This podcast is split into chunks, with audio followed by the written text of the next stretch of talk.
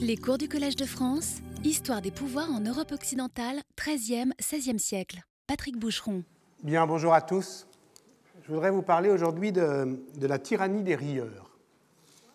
La tyrannie des rieurs, c'est le titre de la séance que je donne d'emblée, tiens, allez, sans chichi, sans cérémonie.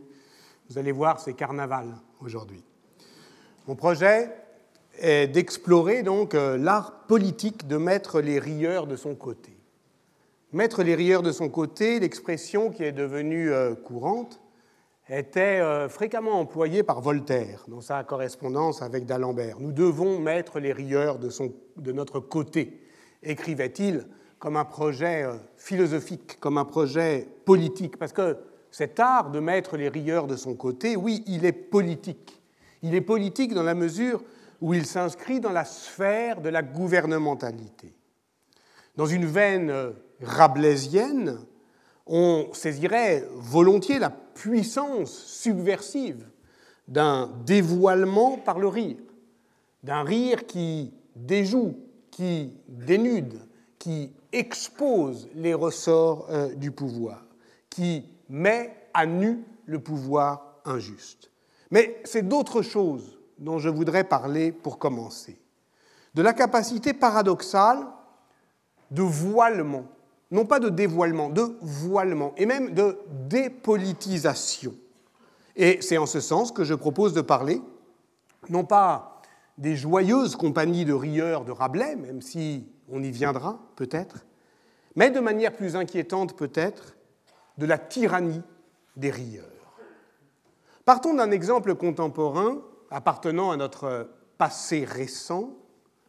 Silvio Berlusconi a gouverné l'Italie par intermittence, mais assez intensément, de 1994 à 2011 environ, et l'on peut se demander si le berlusconisme ne gouverne pas encore souterrainement l'Italie et peut-être même au-delà.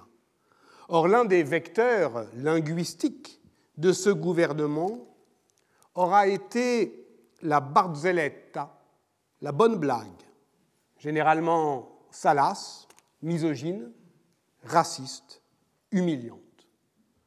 Dans le mot d'esprit et sa relation avec l'inconscient, Freud ne reconnaissait d'ailleurs pour l'essentiel que deux fonctions au mot d'esprit. Il est soit hostile, soit obscène. Il agresse ou il dénude.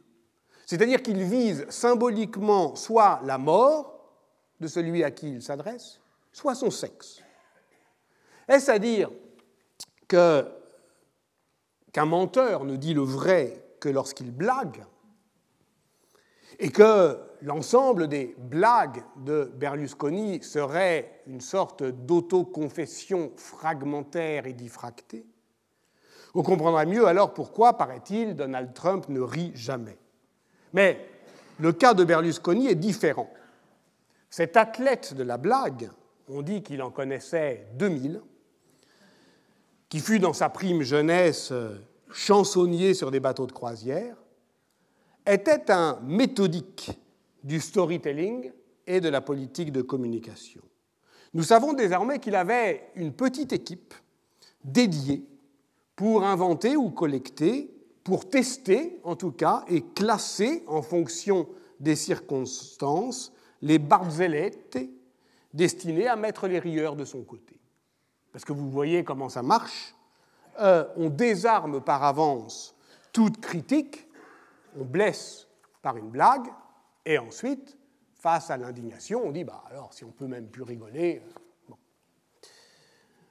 Or, on le sait, tout ça parce que, en Italie, les recueils des Barzellette et berlusconiennes appartiennent à une sorte de sous-genre éditorial euh, dont Martin Rueff a rendu compte dans un article intitulé Berlusconisme, Césarisme et langage politique. Il y démontre comment la blague permet d'instaurer un seuil d'indistinction entre le vrai et le faux, ou plus exactement entre le véridique et le fictif, et que c'est cette falsification du présent qui devient la scène du pouvoir. Autrement dit, ce n'est pas que le pouvoir comble le vide, c'est que le pouvoir fait le vide. Comment dès lors, dans ce vide montrer Berlusconi Comment le représenter politiquement? C'était le problème qu'affrontait Nanni Moretti dans son film Le Caïman, 2006, et qui euh, reprend euh, les intuitions fulgurantes de Guy Debord dans sa Société du spectacle, parlant de ce qu'il appelait le règne du faux sans réplique, le faux sans réplique, vidant, évident, euh, essorant littéralement l'espace public. À partir du moment où l'homme de pouvoir se donne en spectacle, le montrer n'est pas le faire voir. Il faut trouver pour le voir vraiment un biais de représentation, une ruse, une ruse de chat, un artifice baroque de euh, dont use Shakespeare ou Calderon dans La vie est un songe. Le film de Nanni Moretti est donc la quête de l'acteur qui représentera l'homme politique. Et en ceci, il constitue une fiction politique. Et en ceci, cette fiction politique est nécessaire au sens où, lorsque le pouvoir fictionnalise le présent en un simulacre, sans réplique, la fiction devient nécessaire pour qu'il y ait encore de la politique. Seulement voilà, nous nous situons ici, nous nous situons ensemble, je l'ai dit dès la première séance, avant la représentation. On ne peut donc prendre appui sur, par exemple, la très ample bibliographie concernant euh, la culture des rieurs euh, au siècle des Lumières, c'est-à-dire l'émancipation politique progressive euh, d'une comicratie aristocratique, le fait que l'aristocratie gouvernait par le bon mot, par cette gaieté de caractère, par cet esprit badin qui, comme l'a montré Antoine Lilti, sert moins à l'instauration dans les salons d'un espace public qu'à la consolidation euh, euh, d'une domination sociale. Et puis, justement, il y a toute l'histoire du XVIIIe siècle et l'histoire euh, d'un retournement parodique révolutionnaire qui a été analysé, par exemple, par Antoine Debec et qui repolitise le burlesque pour défendre un comique patriotique. Mais nous sommes en deçà de cette histoire, parce qu'il nous faut aborder d'autres fictions politiques plongée dans la littérature médiévale qui, lorsqu'elle ne s'élève pas à la hauteur de l'épopée ou de la poésie lyrique, hésite toujours entre ce que les contemporains appellent les contes à rire et les contes à rêver. Or, c'est peut-être euh, sur la crête même de cette hésitation que se situe le genre de la novellistique. Nous butions euh, la semaine dernière sur l'impossibilité de définir euh, un profil sociologique de l'auteur de nouvelles, permettant, vous vous en souvenez peut-être, de saisir ce paradoxe sartrien de l'engagement littéraire, puisque l'on a vu que Pétrarque avait mis à l'épreuve la notion même d'engagement communal, préfigurant le grand dilemme du XVe siècle entre déclassement social et aspiration esthétique d'une aristocratie fictive au désintéressement. Ça, c'était la semaine dernière. Je vous avais promis, pour sortir de cette difficulté, une petite ruse qui consiste à étudier la manière dont, dans une nouvelle du XVe siècle, une compagnie de rieurs se met en travers d'une ascension sociale pour la châtier, pour corriger un ambitieux qui veut s'arracher à sa condition, pour le remettre à sa place. Au fond, toute littérature au Moyen Âge n'est-elle pas une euh, technique de remise à l'ordre, de mise en ordre, de remettre à la place de ceux qui, au fond, euh, ont l'audace euh, de la quitter, et d'assurer ainsi, par le rire, une tyrannie des habitus, comme si la bonne blague était, au fond, une mise en ordre par le bruit. Bref, et je vous prie de bien vouloir m'en excuser par avance, si aujourd'hui, pour euh, une raison ou pour une autre, vous n'avez pas le cœur à rire, cette séance est pour vous. Il était une fois à Sienne un jeune homme venu de Contado qui s'appelait Matano, fils d'un riche vilain, qui avait été inscrit plusieurs années à l'art des épiciers et ne se sentant plus, il se croyait arrivé à la hauteur d'autres citoyens. Ainsi débute la 25e des nouvelles de Gentile et Sermini, auteur siennois du début du XVe siècle, dont on ne sait rien, puisque son identité semble se fondre dans le genre même des textes qu'il met en œuvre, et dont l'érudition contemporaine, je l'avais dit la semaine dernière, a même dégradé dans l'ordre des livres, dans l'ordre des catalogues, c'est assurément un déclassement, son identité de Sermini en pseudo-Sermini, puisque cette, euh, ce nom même était une invention fantomatique euh, d'érudits contemporains. Reste donc deux manuscrits, l'un conservé à Modène, l'autre à Venise, le premier datant de la première moitié du Quattrocento, le second présentant sur euh, une feuille de papier un filigrane de 1485. Donc c'est à partir de ces deux témoins manuscrits indiquant par leur nombre, la rareté d'ailleurs de la diffusion sociale de ce euh, euh, que Monica Marchi a établi récemment, en 2012, l'édition critique qui nous manquait. Elle a au passage euh, démontré que l'identification, je l'ai dit, par les érudits modernes euh, de l'auteur était un fantôme bibliographique et qu'on ne pouvait donc euh, le traquer qu'à partir de ses effets de présence dans le texte, quelques allusions dans son propre, aux novellières, dans sa propre narration, exactement, on l'a vu comme Franco Sacchetti, enfin en tout cas avec des stratégies de, présence énonciative très proches, des allusions euh, textuelles euh, à Sienne et au pays siennois euh, d'une manière plus large dans la première moitié du Quattrocento. Et puis, quand on relève minutieusement la mention des personnages et des événements, on a le plus ancien en 1409, le plus récent en 1444 ou 1446. vous voyez, ça dessine un arc chronologique qui est celui du, passé récent. Donc on a forcément euh, voilà, euh, un, un, Siennois euh, de la bonne société qui écrit en pensant au Décameron au milieu du XVe siècle. Dans un livre paru en 2009, Flora di Legami a proposé une interprétation littéraire globale de ce novelliere qui est essentiellement à partir d'un bricolage intertextuel du Décameron de, de Boccace. Hein. Quand on fait l'édition critique, on voit que c'est presque un santon, que des, motifs, des, phrases, des personnages, tout cela est recomposé euh, à partir euh, de euh, Boccace. Permettez-moi, avant de commencer, un aveu. Ce texte, je l'ai très souvent commenté devant des publics variés, euh, étudiants, euh, chercheurs, en France ou ailleurs, depuis 15 ans peut-être. Je me mets donc délibérément en infraction avec l'implacable législation du Collège de France, en revenant sur un texte qui ne cesse de me hanter, mais je le fais pourtant le cœur léger, car je crois savoir qu'être historien revient aussi à se débattre au fond avec un petit nombre de textes, tout petit sur lesquels on, revient euh, euh, sans cesse, régulièrement, comme pour donner euh, rendez-vous à, de vieux amis et pour prendre des nouvelles d'eux-mêmes et de soi, surtout, et de voir qu'entre eux et nous, eh bien, le temps passe et qu'on peut peut-être avoir le fol espoir de l'arracher à la tyrannie de la mort. Cette nouvelle a été traduite en annexe d'un chapitre de la thèse d'Odile Redon, L'espace d'une cité, Sienne et le pays siennois, 13e, 14e siècle, parce que d'une certaine manière, il parle des rapports à la fois politiques et mentaux et économiques, évidemment, d'une cité et de ce contado. Il était une fois à Sienne un jeune homme venu de contado qui arrive en ville et qui s'y croit.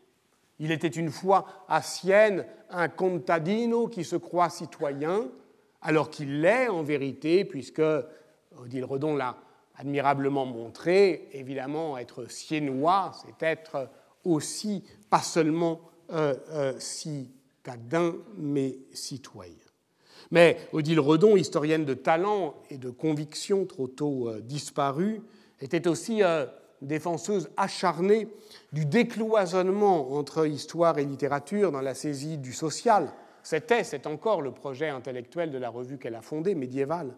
Et c'est cela qui l'a amené euh, à traduire tant de nouvelles toscanes, en particulier celle de euh, Sacchetti, et de montrer dans une série d'études consacrées au métier, consacrées au corps, consacré euh, à la nourriture. Je pense notamment à la très belle euh, anthologie qu'elle a publiée avec Jacqueline Brunet, Table florentine, écrire et manger avec Franco Sacchetti, qui est paru en 1984. Tout cela créant effectivement les conditions d'une première saisie historienne de ce matériel littéraire qui jusque-là était dédaigné par les historiens. Je me souviens aussi que c'est devant elle que j'ai eu la chance ou l'audace de présenter mes premières euh, hypothèses sur la novellistica à l'invitation de Pierre Toubert, professeur au Collège de France, euh, donc ici même en mai 2004, à l'occasion d'un séminaire intitulé Les formes médiévales de la distinction et qui était un hommage à Pierre Bourdieu. Parce que c'est bien de cela dont il s'agit aujourd'hui. La nouvelle du pseudo-Sermini, celui qu'on sait être aujourd'hui le pseudo-Sermini, se prête à une analyse euh, socio-historique si aisément, j'allais dire, si euh, mécaniquement, enfin, elle est si évidemment une chair à sociologue que ça en devient presque suspect. Et au fond, c'est comme si la nouvelle avançait par avance, affichait par avance les fatalités sociales, les déterminations à laquelle il fallait se plier. Et on se souvient d'ailleurs que c'est ainsi que Jacques Rancière définit la raison, fictionnelle. J'y avais fait allusion dès la première séance en m'appuyant euh, sur le tout récemment euh, publié Les bords de la fiction, où il décrit euh, ce surcroît de rationalité qui fait de la fiction une expérience de la nécessité, où les faits, contrairement à l'expérience sensible de la vie, s'enchaînent toujours par nécessité, et généralement pour renverser les attentes de ceux qui agissent et attendent quelque chose de leur action. Ceux qui agissent et attendent quelque chose de leur action, c'est-à-dire tout le monde, non, justement, pas tout le monde. Parce que euh, rares sont les gens qui, dans une société, agissent vraiment. Les dieux, les héros dans la tragédie ancienne, les hommes de bien dans la fiction classique, étaient ces hommes actifs qui euh, justement, dans la fiction, permettait de faire, de renverser la fortune en infortune et l'ignorance en savoir. Or, ce que démontre Rancière, c'est que la science sociale du XIXe siècle renverse la hiérarchie ancienne en faisant du monde obscur, de ceux qui n'avaient pas de vie à proprement parler ou de possibilités pour y agir, au-delà des apparences, le moteur des enchaînements paradoxaux de l'histoire sociale, tandis que la littérature, par un nouveau partage du savoir, prend le chemin inverse de cette démocratisation de la raison fictionnelle, du moins avec le réalisme romanesque que Jacques Rancière définit par rapport à la mimésis d'Auerbach. Voilà, c'est, je le dis d'un mot, euh, cet arrière-fond euh, théorique qui m'intéresse ici et qui me fait, avec, vous voyez, nouvelle référence, mais euh, revenir euh, au même texte, parce qu'au fond, j'y vois une, mise en tension entre Jacques Rancière et Pierre Bourdieu pour aller vite, c'est-à-dire sur la capacité ou non des dominés à posséder la science de leur domination. Il était une fois à Sienne un jeune homme venu du Contado, qui s'appelait Matano, fils d'un riche vilain, qui avait été inscrit plusieurs années à l'art des épiciers et ne se sentant plus, il se croyait arrivé à la hauteur des autres citoyens. Ainsi débute la 25e nouvelle du pseudo-Sermine. Mais peut-on dire d'une histoire qu'elle commence lorsque tout, à vrai dire, y est joué d'avance?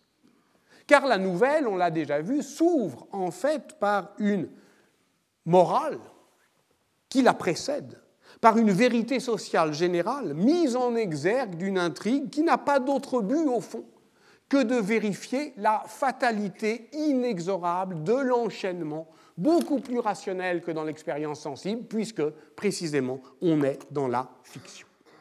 Voici l'enchaînement. C'est donc le paragraphe d'avant celui que je viens de vous lire. Quand le vilain quitte le comptable, et vient habiter en ville. À peine a-t-il mis une cape de couleur, avec des chaussures à bonnes semelles, qu'il commence à se gonfler, se prenant pour un des grands. Plus il est ignorant, plus il est irrévérencieux, mal élevé, présomptueux, tenant de l'âne et du vilain, car né et élevé à la campagne, il ne peut ni ne sait adopter les usages de la civilité. Et le plus souvent, comme il ne comprend rien, il lui arrive de dire le contraire de ce qu'il voudrait, qui, une bonne fois, le ramènerait au juste sens, ne pêcherait certes pas contre l'Esprit Saint. Point. Alors, on dit, ok, très bien, on a compris, on voit parfaitement où on est, c'est la satire du vilain. Hein. Euh, euh, euh, rien n'est plus désespérant, disait Todorov, que l'histoire des préjugés, parce qu'elle est répétitive. Donc le public citadin a des plaisirs simples, il ne cesse de se gausser de la différence qu'il tente d'affirmer avec le contado. Et donc la littérature, mais c'est vieux comme le roman de Renard, sert au fond à marquer l'écart, à creuser la différence, à accuser la différence, accuser.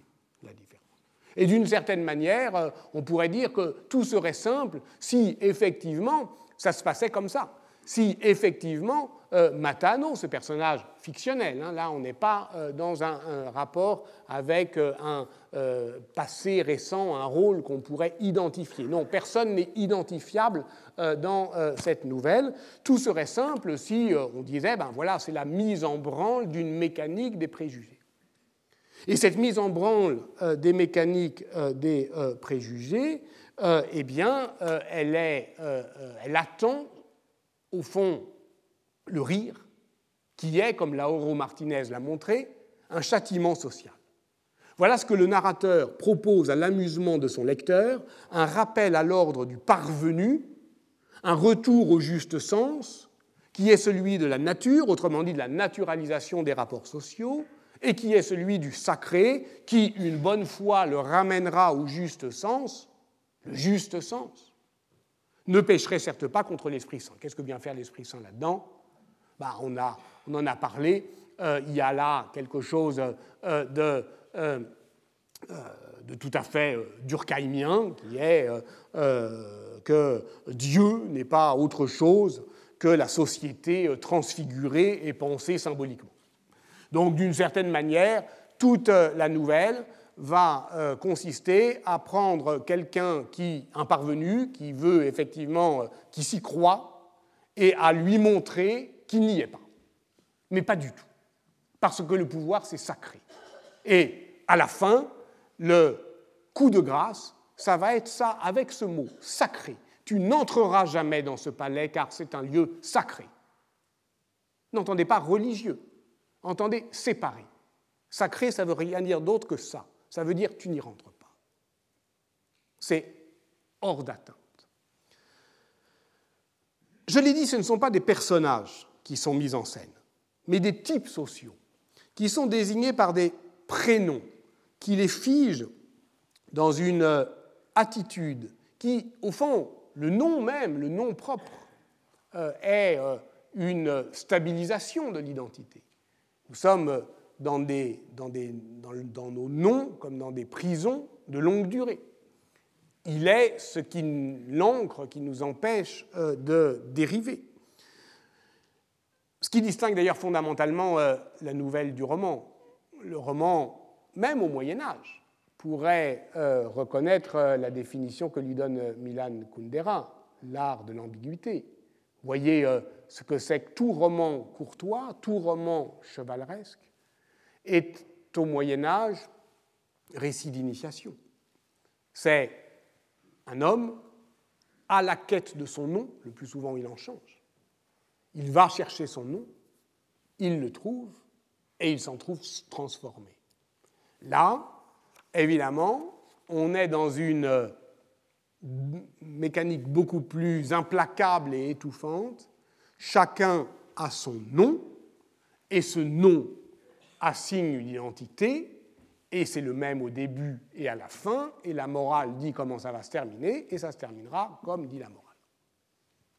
Il était une fois Matano. Qu'est-ce que ça veut dire Matano? Ça veut dire le fou. Celui qui croit vrai ce qu'on lui raconte. Mais qu'est-ce qu'on a raconté à Matano? Je le vois entrer dans le palais de la Seigneurie, pardon, dans le palais communal.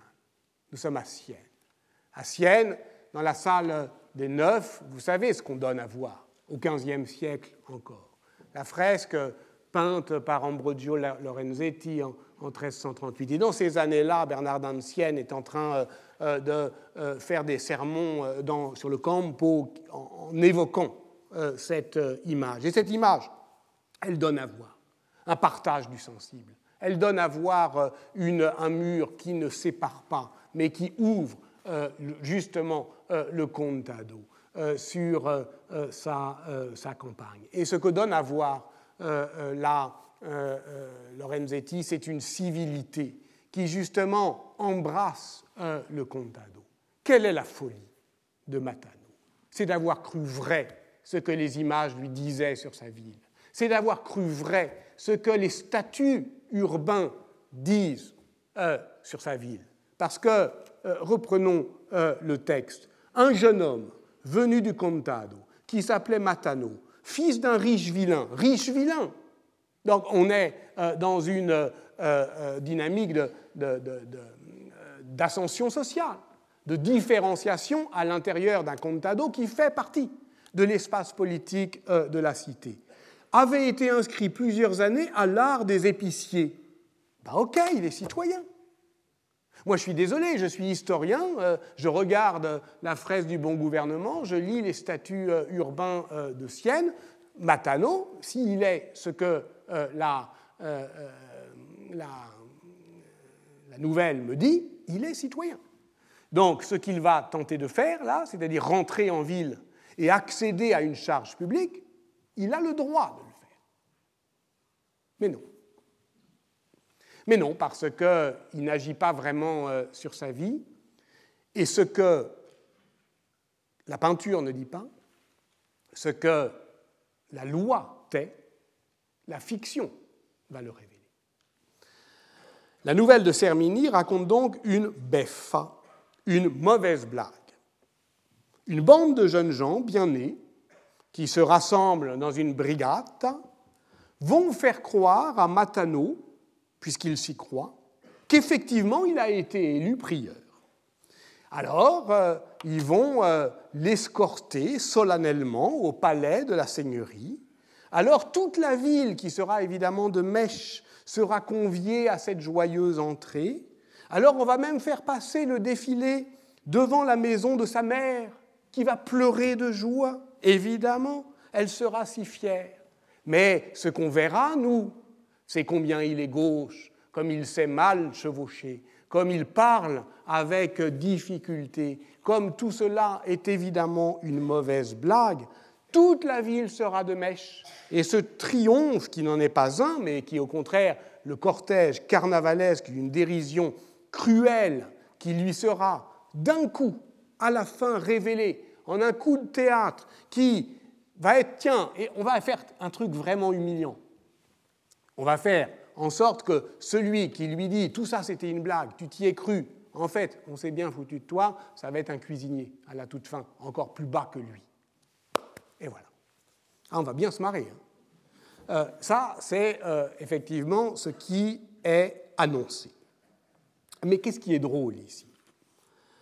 Matano, je l'ai dit, est de toute évidence un citoyen siennois et en tant que tel, il a théoriquement accès aux charges publiques d'une ville qui, au XVe siècle encore, s'enorgueillit euh, du maintien de ses traditions communales. Oui, parce que nous sommes dans la Sienne du XVe siècle. Quand on se promène à Sienne euh, aujourd'hui, on peut avoir euh, l'illusion qu'elle euh, a été figée, comme,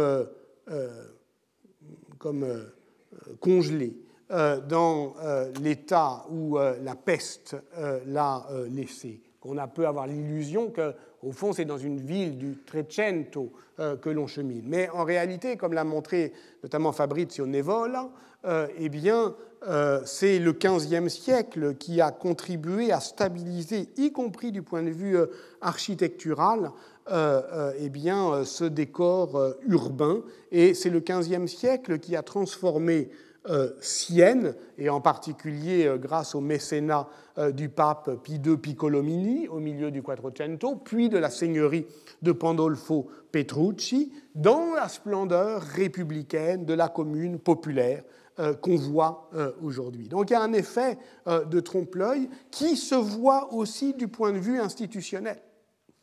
Bien sûr, à ce moment-là, Sienne est intégrée dans euh, l'État florentin qui est devenu un État princier, comme vous le savez, sauf que les princes ne disent pas leur nom, ce sont les Médicis, et que tout est fait pour que euh, les apparences républicaines euh, soient préservées. Et c'est dans ces apparences républicaines que se joue ce théâtre de dupes. Alors évidemment, on pourrait, je pourrais faire euh, un commentaire savant sur l'ambivalence du terme de cittadino, comme d'ailleurs de contadino, et de voir que vraisemblablement ce matano est à euh, la lisière de ce qu'il est possible de faire pour euh, un riche paysan venu du contado, inscrit dans un art mineur, l'art des épiciers. D'ailleurs, lorsque euh, sa mère le voit passer, elle pleure de joie, mais elle est inquiète quand même, parce qu'elle dit, souviens-toi, ton père n'aurait jamais fait ça. Il a toujours eu peur d'aller jusqu'au bout de ce que les institutions lui permettent de, faire. Je, traduis un petit peu, hein, mais c'est ça que, euh, au fond, elle dit. Les historiens font donc fausse route lorsqu'ils ne lisent dans cette intrigue que l'expression d'un mépris éternel du citadin pour le paysan, obéissant euh, à un penchant euh, anthropologique immuable. Pourtant, c'est effectivement euh, ce que dit le texte. Il est vrai, effectivement, que la tradition littéraire, je l'ai dit, de la satire du vilain semble inépuisable. Mais en vérité, ce qui est visé ici ultimement, c'est moins une ruralité inassimilable que la mobilité sociale qui favorise l'intégration urbaine des élites du contado. Pourquoi? Parce que le second XIVe siècle est un temps d'échange continu entre la ville et la campagne. Investissement urbain dans la campagne, immigration rurale massive de la ville, Hein, la mortalité euh, de la peste a euh, obligé à un grand euh, mouvement démographique d'inurbamento. Donc de toute façon, la satire fonctionne non pas parce que l'assimilation n'est pas possible, mais parce qu'elle a lieu. Et c'est évidemment, là encore, l'histoire désespérante de tous les préjugés. Hein. C'est-à-dire qu'elle, prétendant dire la, difficulté de l'assimilation, elle dévoile toujours le fait que cette assimilation va trop bien, trop vite. Et donc, et donc que tout le monde n'est pas d'accord. Euh,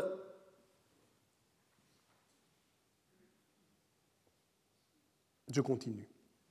Il se croyait arriver. Je m'énerve, peut-être un peu, peut-être que j'ai tort de me mettre en colère, peut-être que c'est simplement drôle, ok, très bien. Quand arriva en ville une épidémie, il décida de la fuir.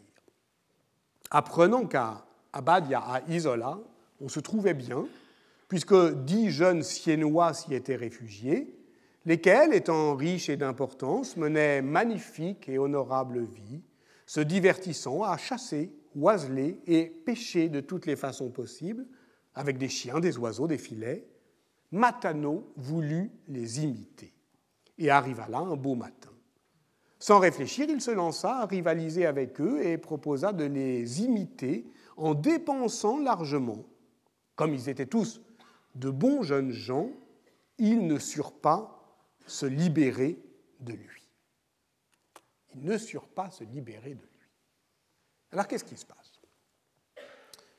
La peste. C'est à la fois, vous l'avez compris, euh, une euh, réminiscence littéraire du Décaméron. Nous avons dix jeunes gens qui fuient la peste, qui quittent la ville, eux aussi quittent la ville, pour aller trouver refuge dans une villa suburbaine où ils vont se raconter des histoires. Sauf que cette réminiscence d'un passé récent et d'un présent littéraire a aussi un fond historique, parce que vous savez que euh, la peste frappe en 1347-48, puis s'installe durablement en Europe, hein, jusqu'au euh, au moins en Italie jusqu'aux années 1460. Euh, Donc il y a des rémissions pesteuses. Donc on est de toute façon dans un moment où ce genre de situation peut, peut avoir lieu. Alors, Abadia à Isola, c'est un lieu retranché, un refuge, une île, comme euh, le sont les utopies au milieu euh, de nulle part, mais aussi une uchronie, euh, un lieu hors du temps. Le temps s'y écoule vite, comme par enchantement, écrit le pseudo-Sermini, car les activités qui s'y déroulent relèvent d'un roman de chevalerie de l'époque courtoise. Vous voyez bien que c'est un piège. Vous voyez bien que le récit est un piège. Pourquoi? Parce que si je suis siennois euh, et je lis la première phrase, c'est pour moi, hein, c'est pour un public exclusivement euh, euh, siennois. Hein. D'ailleurs, la tradition manuscrite le montre. apprenant, quand arriva en ville une épidémie, il décida de la fuir apprenant qu'à Abada da Isola, on se trouvait bien, ça vous fait pas rire? Eh bien, si vous étiez siennois au XVe siècle, pardon, mais ça vous ferait rire parce que Abada à Isola, c'est dans un marécage pourri, et donc s'il y a vraiment un lieu où il ne faut pas aller quand il y a euh, une peste, c'est là. Donc, c'est vraiment une inversion du Décaméron. Parce que ces gens-là, ils vont dans la nasse ils vont tête baissée dans un piège. Et c'est drôle et c'est pas drôle. C'est justement cet horizon euh, tremblant dont j'essaye de parler depuis le début. Ils vont mourir. C'est comme euh, les mille et une nuits. À la fin, tous ces gens-là vont mourir. Le lecteur le sait. Il rit parce que lui-même euh, est dans une situation qui ressemble un peu, possiblement, à cela. Et donc, euh, au fond, euh, la question euh, qui va nous intéresser, c'est donc celle de la BEFA. Donc, c'est Matano veut intégrer, vous avez compris, une compagnie, qui est une compagnie de jeunes gens qui sont bien nés et qui ont ces loisirs aristocratiques. Et eux ne veulent pas. Et eux vont, leur faire euh, une, bonne blague. Là encore, inversion par rapport à, ce qu'on a vu euh, euh, ensemble, c'est-à-dire cette nouvelle de, de où un, homme de bien, Guido Cavalcanti, ne veut pas intégrer une compagnie que Beto Brunelleschi veut qu'il intègre. Et donc il va s'écarter par ce saut euh, euh, léger qui le fait euh, échapper à la mort. Là, c'est exactement le contraire. Il veut en être. Ça lui fait envie. Il a compris que pour être citoyen, il faut d'abord être inscrit dans une brigade. Il a raison. C'est euh, une abbaye de jeunesse, euh, c'est euh, une brigade joyeuse, dépensière. On est effectivement dans cet ordre par le bruit et, Elisabeth Crouzet-Pavon a, montré que ces lointaines héritières des ménis chevaleresques dont Georges Duby a montré qu'elles étaient le temps de l'impatience, et bien d'une certaine manière, et, de l'insouciance, et bien faisaient régner l'ordre par le bruit dans une cité sans père.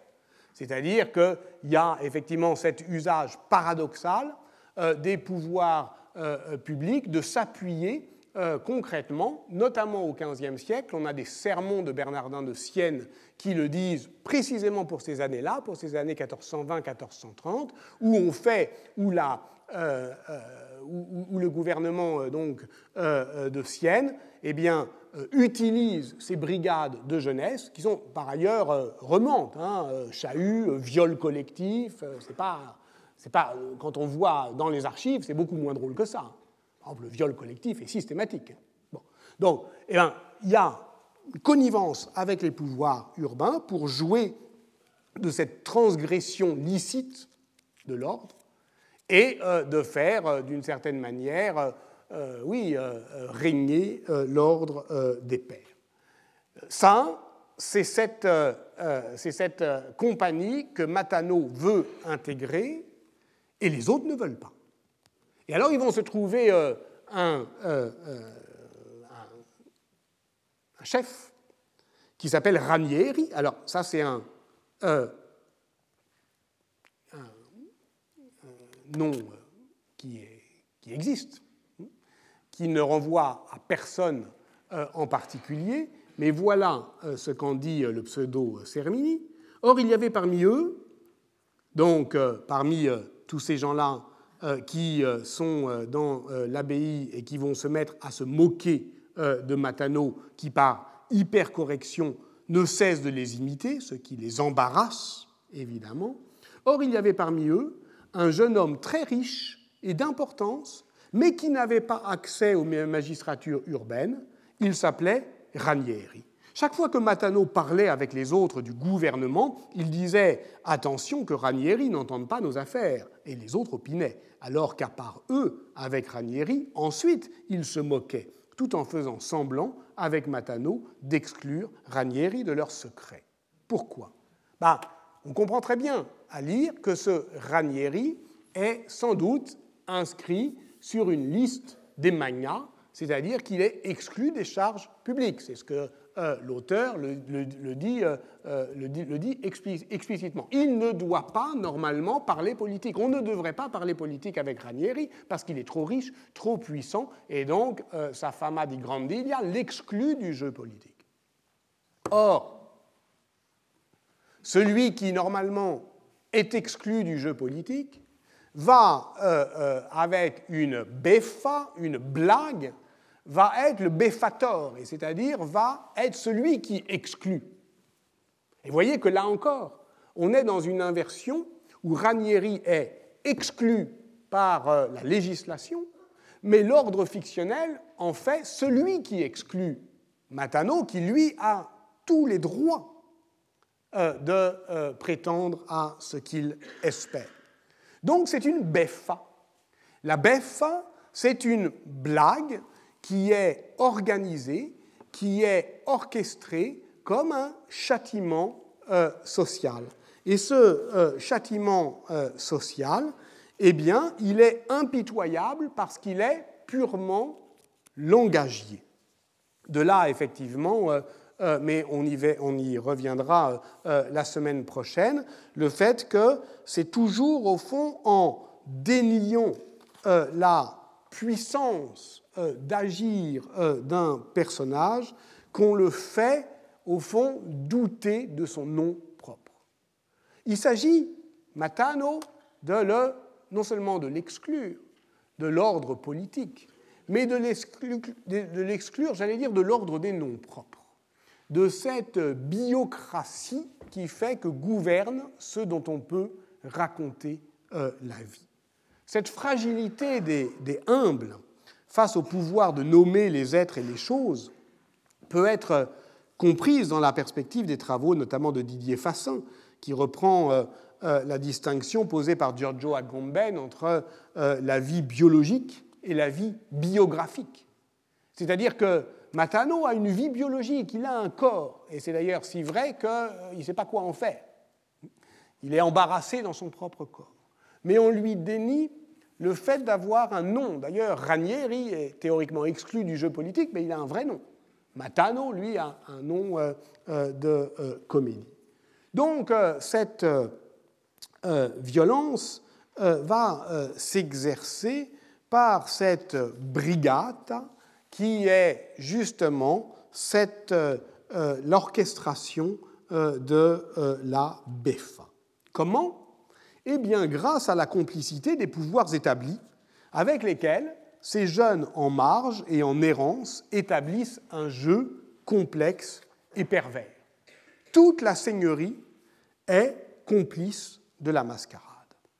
Alors, la nouvelle est très longue, donc je ne peux pas vous la lire complètement, mais à partir du moment où ils se sont décidés, exaspérés qu'ils sont face à l'imitation de celui qui veut être des leurs, ils sont dix, ils sont comme un seul, nous étions comme un seul corps, écrivent-ils, malheur au onzième.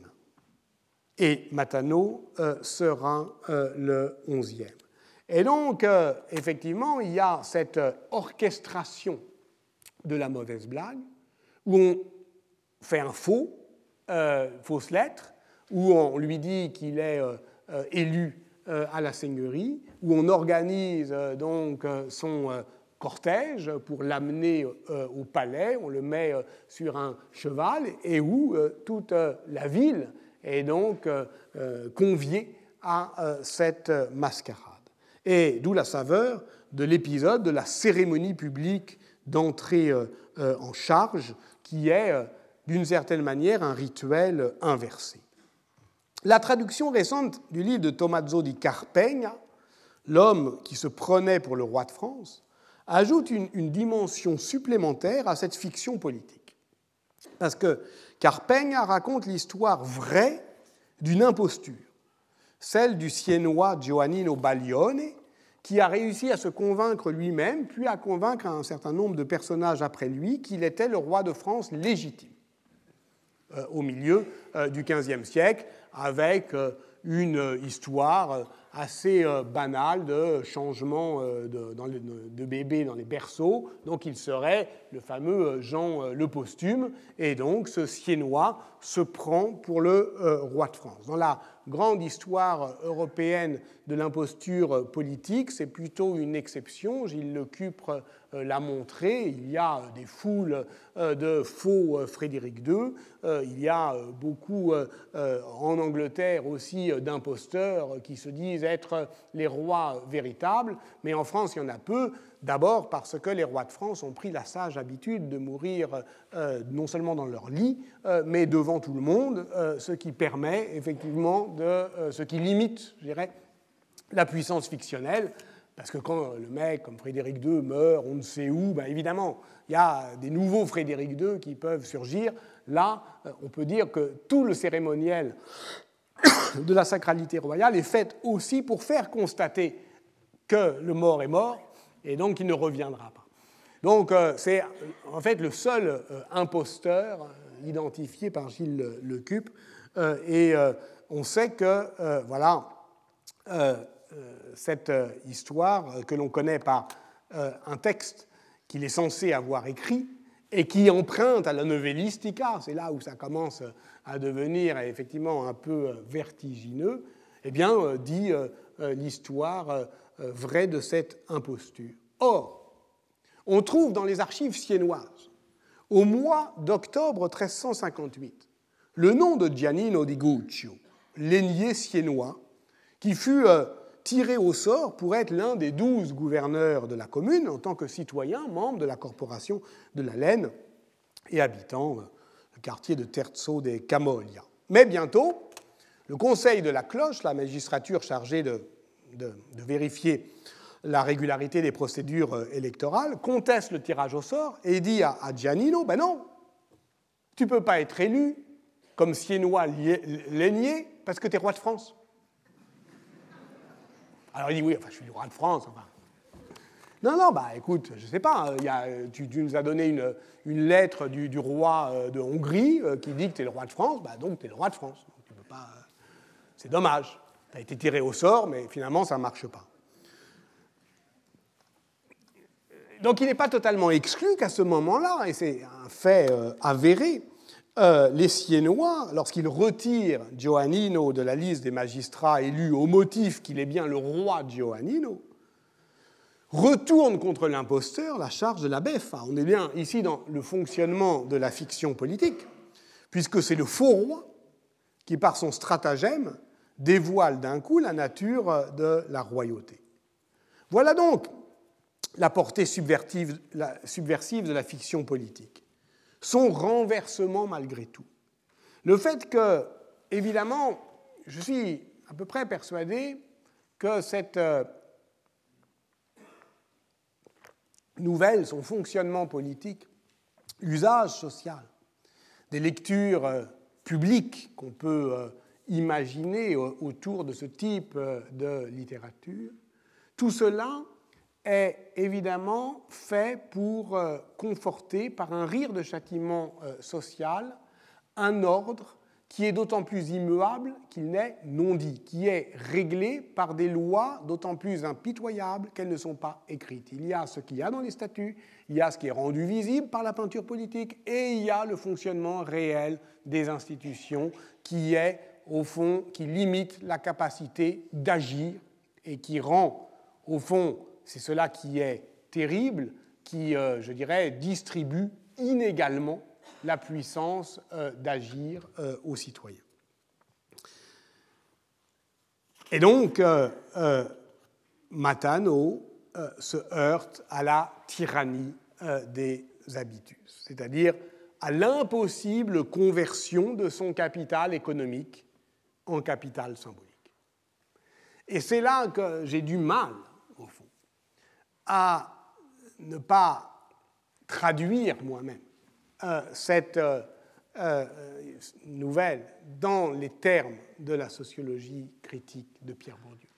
C'est très difficile de ne pas le faire. J'essaierai la semaine prochaine de trouver là encore un arrangement, une ruse. Mais pour l'instant, il faut bien reconnaître quand on lit la fin de la nouvelle, c'est-à-dire comment, comment vient le châtiment.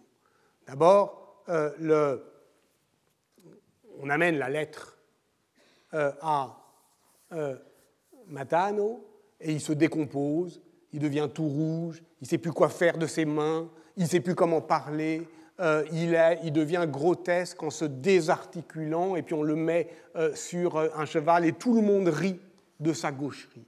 Et puis ensuite on dit, ben voilà, tu es un prieur, parle. Et alors, dit le texte, sa rhétorique apprise sur la bêche fait rire tout le monde, soit euh, il a un flot de paroles euh, vides euh, et, désordonné, soit au contraire il se tait, mais dans les deux cas, évidemment, il ne sait pas parler. Et enfin, on fait un grand banquet et il bouffe comme un porc. Et c'est là où le cuisinier arrive en disant, tu vois bien que tu es indigne d'être dans un palais aussi sacré que celui-là. Dans ces trois actes, il est difficile quand même de ne pas reconnaître les trois manières de distinction que Pierre Bourdieu a décrit dans la distinction, la présentation de soi, la participation culturelle et l'alimentation.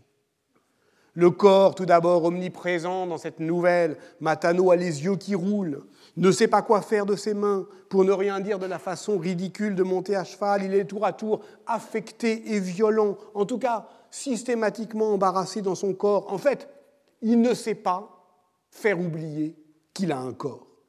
Entre réaction incontrôlée et affectation, il ne cesse de trahir euh, son euh, origine. Et ce qui évidemment euh, contraste avec l'élégance la désinvolture accomplie de Ranieri. Et lui, qui ne sait pas se tenir, comment serait-il capable de gouverner une si considérable république? On ne saurait mieux dire ce qui est en jeu dans l'idée médiévale du régimen, le gouvernement des âmes et des consciences, ce gouvernement d'une maison, ce gouvernement d'un État qui consiste à conduire les conduites des autres. Mais comment conduire les conduites des autres quand on ne sait pas se conduire soi-même Cela commence évidemment par le gouvernement des passions et des corps. Gouverner, c'est donc agir sur des actions et d'abord en parlant, c'est-à-dire euh, en créant euh, les conditions de cette euh, magie sociale qui fait que les mots deviennent des choses. Mais voilà, je l'ai dit, Matano, sa rhétorique il l'a apprise sur la manche de la bêche. Et donc, les jeunes de la brigade, à eux, vous l'avez entendu, ils savent faire semblant d'eux, ils savent faire croire d'eux, faire croire, et ils savent, et si on lui faisait croire, ils connaissent l'art de la dissimulation, faites semblant de ne pas comprendre, leur demande Ranieri, le béfateur, à ses compagnons, alors que lui, Matano, ne sait parler qu'au premier degré, ne sait que s'emporter, ne sait que s'énerver, ne sait que retourner sa hargne contre des plus humbles que lui. Mais le coup de grâce est évidemment le morceau de bravoure qui se déroule comme il se doit dans la scène du banquet. Et je vous l'ai dit, c'est le cuisinier qui dévoile la mascarade à Matano et qui la dévoile comme un conte à rêver. Ce n'est pas lui qui va parler. Il dit J'ai rêvé de Dame Raison, comme une allégorie sonore, comme celle que peint euh, Ambrogio Lorenzetti. Dame Raison, dit le cuisinier, m'a visité en songe et m'a dit que tu n'étais pas digne de siéger dans ce palais si sacré, pour deux raisons, deux, réactions contraires qui sont également redoutées, le mécontentement et l'envie. D'abord parce que les humbles, je cite ce que Dame Raison inspire au cuisinier. On avait vu ensemble que le songe politique était une manière de poser une énonciation critique, parce qu'un cuisinier ne peut pas dire comment le monde doit être. Il peut dire que Dame Raison l'a visité en songe. Il peut dire I have a dream. Mais ce n'est pas lui qui parle. Ceux qui parlent d'abord, ce sont les humbles, qui ne voudraient pas d'un euh, gouvernement de Matano. Ils ne seraient sûrement pas contents de se trouver sous un tel gouvernement. Et ils voudraient tous faire aussi bien que lui ou mieux. Ah ben c'est complètement contradictoire. Ils ne veulent pas, et ils veulent tellement qu'ils voudraient faire pareil.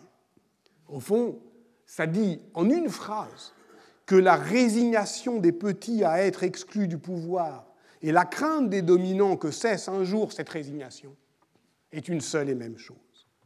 Le plus futile, les manières de table, devient donc le plus discriminant.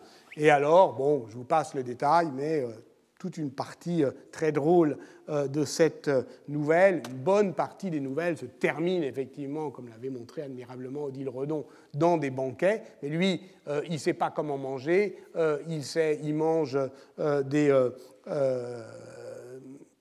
en fonction de la hiérarchie symbolique des aliments, il se plante, euh, il prend euh, les, aliments les plus nobles, l'oiseau, euh, il les mélange avec les, racines les plus humbles, les chapons, les faisans et les perdrix, il les mangeait avec de l'ail grossier ou de l'oison accompagné de plâtés de vesses ou de choux mises plusieurs fois à réchauffer, question de nourriture, question de rythme au moment où la ville impose une certaine régularité dans les prises de repas, question euh, d'usage, ce portrait écœurant d'un matano euh, animalisé ou plus globalement naturalisé, eh bien, euh, il montre là encore ce que peut être une distinction par les usages de table. Et, bon, moi je veux bien ne pas sociologiser mécaniquement, mais quand je lis dans Pierre Bourdieu la distinction que le euh, plat petit euh, bourgeois le plus méprisé par euh, la grande bourgeoisie, c'est le canard au navet, parce que précisément le canard est un volatile élevé, alors que le navet... Bon, il y a là une hiérarchie du haut et du bas qui se retrouve ici. Quelle issue pour Matano? Revenir au contado, y exercer avec la frustration que l'on imagine sa puissance sociale, mais à une autre échelle, le texte lui ouvre plutôt la porte d'un horizon onirique. Dame Raison parle en songe à Dalfino et finalement concède que Matano est, est élu. Oui, il est élu. Mais il est élu pape des Sceaux et prieur des Meuglons. Ce qui fait allusion au titre honorifique des rois de la fête, des souverains inversés du carnaval que je vous promettais au début. Une fois l'an, les rois des sceaux peuvent mettre une cape de couleur. Une fois l'an, ils peuvent se croire les rois. Une fois l'an, ils peuvent tout ça pour peu qu'ils reviennent à leurs conditions le lendemain. Le carnaval est conçu dans les sociétés traditionnelles comme cette transgression licite et temporaire de l'ordre qui de revient renforcée de l'épreuve symbolique. Nous tous, les hommes, sommes des tonneaux mal joints que le vin de la sagesse ferait éclater s'il se trouvait dans l'incessante fermentation de la piété et de la peur divine. Il faut lui donner de l'air afin qu'il ne se gâte pas. C'est pourquoi nous nous permettons certains jours la bouffonnerie, pour ensuite nous remettre avec d'autant plus de zèle au service du Seigneur. Cette lettre est une lettre circulaire de la faculté de théologie de Paris datée du 12 mars 1444. Elle dit L'homme est un tonneau qui fermente, il faut, euh, pour qu'il n'explose pas de colère, parfois faire un peu relâcher la pression, mais ensuite, promis, nous reviendrons avec d'autant plus de zèle au service du Seigneur. Cette lettre est citée dans le grand livre de Michael Bakhtin, l'œuvre de François Rabelais et la culture populaire au Moyen Âge et sous la Renaissance, parce que depuis le début, sans doute, de cette séance, on ne cesse de penser à Rabelais, à ses abbayes de Liesse, à Thélème, à la possibilité d'une insurrection poétique, à la folie Rabelais, au quart livre, à la tyrannie de l'argent, rire pour ne pas exploser de rage, rire comme un tonneau qui fermente, faire un peu baisser la pression, se remettre avec d'autant plus de zèle au service du Seigneur, oui, mais si le carnaval durait, si le roi des fous décidait de le rester, si l'on décidait que la mauvaise blague durait quelques jours encore, comme à Romont en février 1580, où le carnaval tourne à l'émeute, comme l'a décrit Emmanuel le roi Ladurie. Inversé n'est pas renversé. Michael Bakhtin l'a écrit d'ailleurs. Rabelais, c'est un Dante à l'envers. Tout le monde dantesque est étiré à la verticale, du bas, le plus intérieur, la gueule de Satan, jusqu'aux dernières cimes du séjour de Dieu et des âmes bénites. De ce monde, le Gargantua et le Pantagruel de Rabelais est l'inversion carnavalesque, mais cette contre-culture populaire ne produit pas de renversement. Dans son livre sur Pétrarque comme intellectuel européen, Karl-Heinz Stirle oppose la verticalité de l'ordre universel et cosmique de la fable du monde de la comédie à l'horizontalité du monde de Pétrarque, une Europe centrée sur Avignon. Mais cette horizontalité, on l'a vu ensemble, sans doute, est d'abord pensée pour quelques few, pour ceux dont on dit les noms, ceux qui peuvent agir, tous ceux qui appartiennent à ce que, effectivement, on peut appeler une biocratie, c'est-à-dire gouvernent ceux dont on peut raconter la vie. Tous ne le peuvent pas, mais tous y aspirent, et voilà pourquoi, effectivement, la raison euh, fictionnelle euh, dit euh, la dureté de cette aspiration et des forces qui la contraignent. Samuel Beckett, en attendant Godot. Toutes les voix mortes. Que disent-elles? Elles parlent de leur vie. Il ne leur suffit pas d'avoir vécu, il faut qu'elles en parlent. Merci, à la semaine prochaine. Retrouvez tous les contenus du Collège de France sur www.colège-2-france.fr.